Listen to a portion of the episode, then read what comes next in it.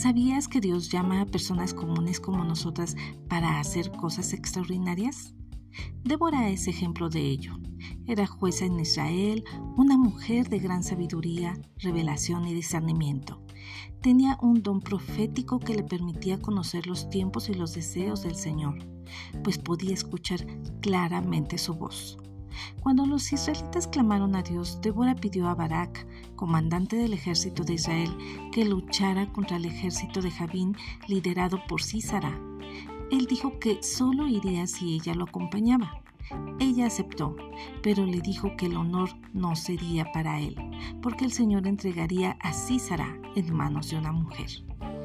El ejército de Barak derrotó al de Císara y Císara huyó y llegó a la tienda de Jael.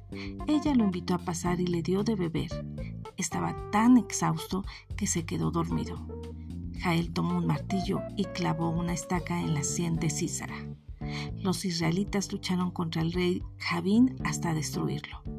Débora y Barak cantaron un cántico de alabanza e Israel tuvo paz durante 40 años. En jueces 5.7 leemos, los guerreros de Israel desaparecieron hasta que yo me levanté. Yo, Débora, me levanté como una madre en Israel. Ella se pudo haber nombrado como jueza, profetisa, libertadora, intercesora, adoradora, pero eligió denominarse madre.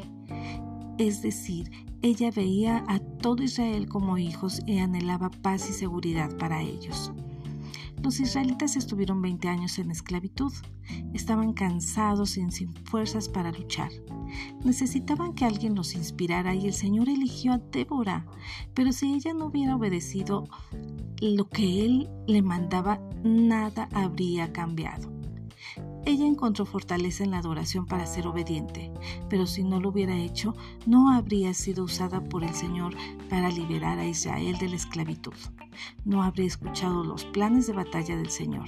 No habría extendido su compasivo corazón de madre más allá de su familia. ¿Y qué decir de Jael? Otra mujer que dio un paso de valentía y que quedó grabado en la historia. Ella estuvo en el lugar correcto e hizo lo que tenía que hacer. Débora la llamó la más bendita entre las mujeres que habitan en carpas. Jael era una ama de casa y fue clave para ganar la guerra. Ella fue llamada y nosotras somos llamadas. El Señor usará nuestros dones y talentos aún los que no conocemos. Muchas tenemos miedo de escuchar lo que el Señor nos llama a hacer. No permitas que ese miedo se interponga en tu relación con Dios. Conforme fortalezcamos nuestra relación con Dios, Él nos guiará con claridad a nuestro llamado. Dios usa muchas formas para confirmárnoslos una y otra vez.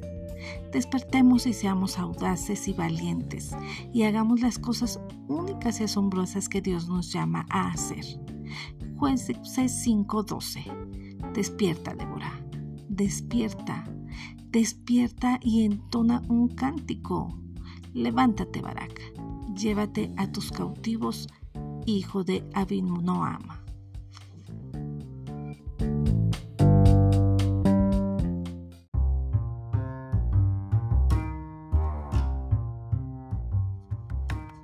¿Cómo puedo ser una mujer hermosa?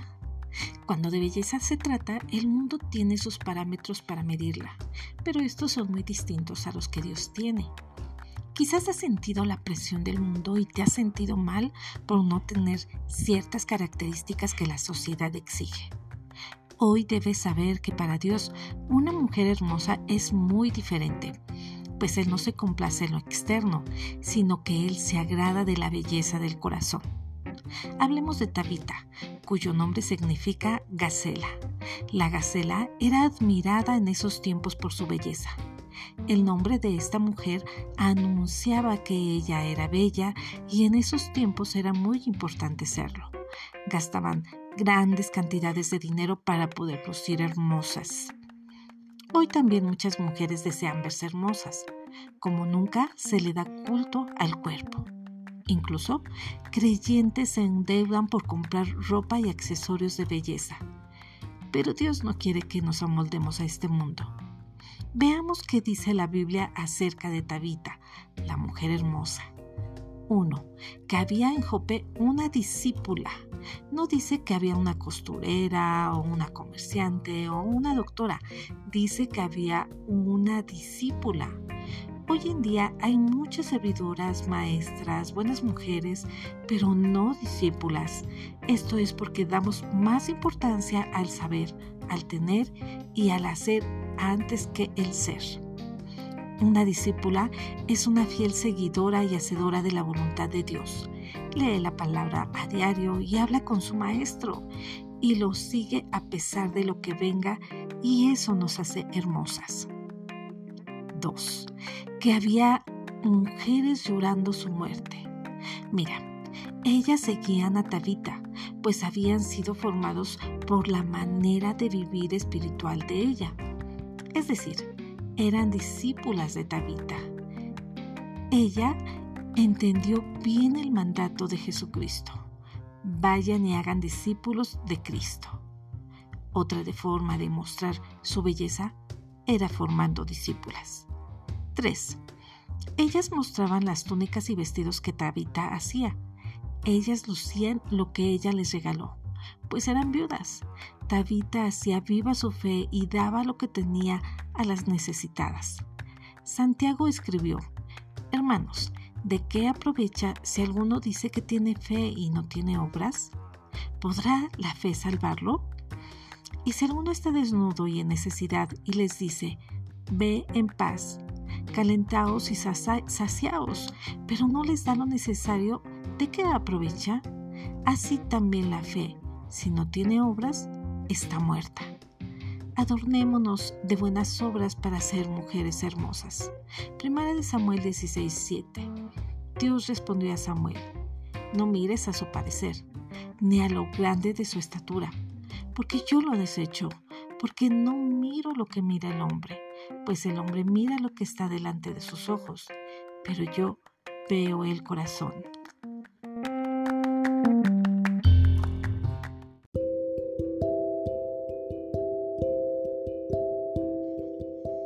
Miriam era una niña cuando el Señor la usó para salvar a su hermanito Moisés en el río Nilo. Dios le dio muchas cualidades, era protectora, emprendedora, ingeniosa, madura y desinteresada. Dios le permitió ver grandes maravillas como las luchas que Moisés y Aarón tuvieron contra el faraón. Fue testigo de las plagas que el Señor mandó. Vio al ángel de Dios y la columna de nube guiando a Israel. Cruzó el mar rojo en seco y vio cómo el Señor destruyó al ejército enemigo. Su relación con Dios era tan cercana que podía escucharlo con claridad en Éxodo 15:20 dice que Miriam tomó el pandero y todas las mujeres salieron tras ella con panderos y danzas. Esto muestra que poseía un liderazgo natural, pues influenciaba y guiaba a las mujeres a reconocer y alabar al Señor por sus obras. Cuando Miriam tenía alrededor de 50 años, perdió el enfoque. Esto la hizo caer en pecados comunes entre las líderes, el orgullo y la envidia. Fue entonces que Miriam y Aarón hablaron contra Moisés por causa de la mujer cusita con quien se casó y se quejaron. ¿El Señor ha hablado solo a Moisés? ¿No ha hablado también mediante nosotros? La queja suele mostrar lo que en realidad hay en nuestro corazón. Miriam vio tantos milagros realizados por el Señor, pero Dios también le exigió mucho. Así que el Señor confronta a Aarón y a Miriam y ella quedó leprosa, blanca como la nieve. Esto nos enseña que el chisme y la queja es peligrosa entre las líderes, y el pueblo comenzó a quejarse en la adversidad a oídos del Señor. Y cuando el Señor lo oyó, se encendió su ira, y el fuego del Señor ardió entre ellos y consumió un extremo del campamento. Mira, cuando las líderes están desenfocadas, guían a quienes las siguen hacia el pecado. Por eso debemos actuar correctamente en todo tiempo y permanecer enfocadas en las cosas del Señor. Miriam fue una mujer dotada por Dios, fue usada a temprana edad para salvar a Moisés de la muerte, lideró a las mujeres de Israel y tuvo un gran impacto sobre ellas, pero dejó que los celos entraran a su corazón y sufrió las consecuencias. Miriam perdió la influencia que tuvo por hablar no en contra de su hermano, sino en contra de Dios. El Señor nunca más la utilizó. En números 21 leemos que murió y fue enterrada en el desierto de Sin. ¿Queremos ser usadas como líderes por Dios? Entonces tenemos que liderar como Dios quiere y guardarnos del pecado.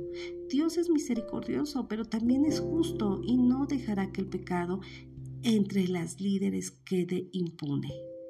¿Dios te ha puesto como influencia a otras? Busca que al final de tu andar puedas decir, he peleado la buena batalla, he terminado la carrera, he guardado la fe.